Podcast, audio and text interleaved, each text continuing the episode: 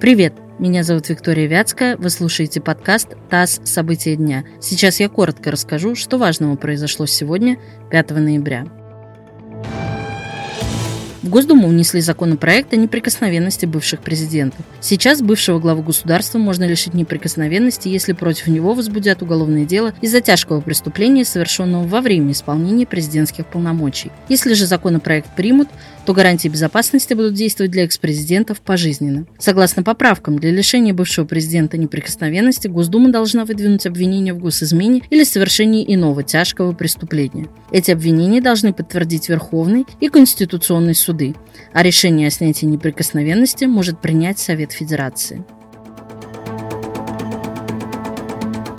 Министра здравоохранения Омской области Ирину Солдатову отправили в отставку после скандала с пациентами. 27 октября в Омске двух тяжелобольных с подозрением на коронавирус 10 часов не могли госпитализировать из-за нехватки мест в больницах. В итоге две машины скорой помощи привезли пациентов к зданию Омского Минздрава. Медики заявили, что возят больных по городу, так как больницы отказываются их принять. Омский губернатор Александр Бурков заявил о преступной халатности из-за системного сбоя в Минздраве. Дональд Трамп призвал остановить подсчет голосов на прошедших выборах президента США. Об этом он написал в своем твиттере. Ранее телеканал CNN сообщил, что избирательный штаб Трампа может подать судебные иски в связи с обработкой бюллетеней в штатах Аризона и Невада. До этого его штаб уже подал иски, касающиеся штатов Джорджия, Пенсильвания и Мичиган. Победитель президентской гонки в США пока не определен.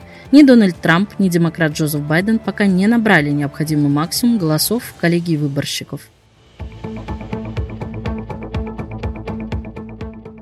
Легковая машина врезалась в автобусную остановку на Садовом кольце в Москве. Пострадали по меньшей мере три человека. Авария произошла на Садовой Триумфальной улице. Женщина за рулем Nissan Qashqai стояла в пробке и внезапно выехала на тротуар, врезавшись в остановку. Источник правоохранительных органах рассказал нам, что причиной аварии стала невнимательность водителя. Она перепутала педали тормоза и газа.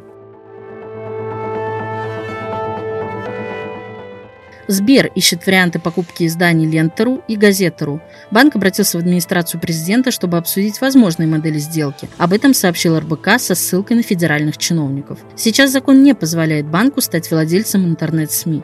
43,5% Сбера принадлежит юрлицам, не резидентам России, а иностранцам запрещено быть владельцами более 20% компаний, которые являются учредителем любого российского СМИ. Вы слушали подкаст «ТАСС. События дня». Эти и другие новости читайте на нашем сайте и в наших соцсетях.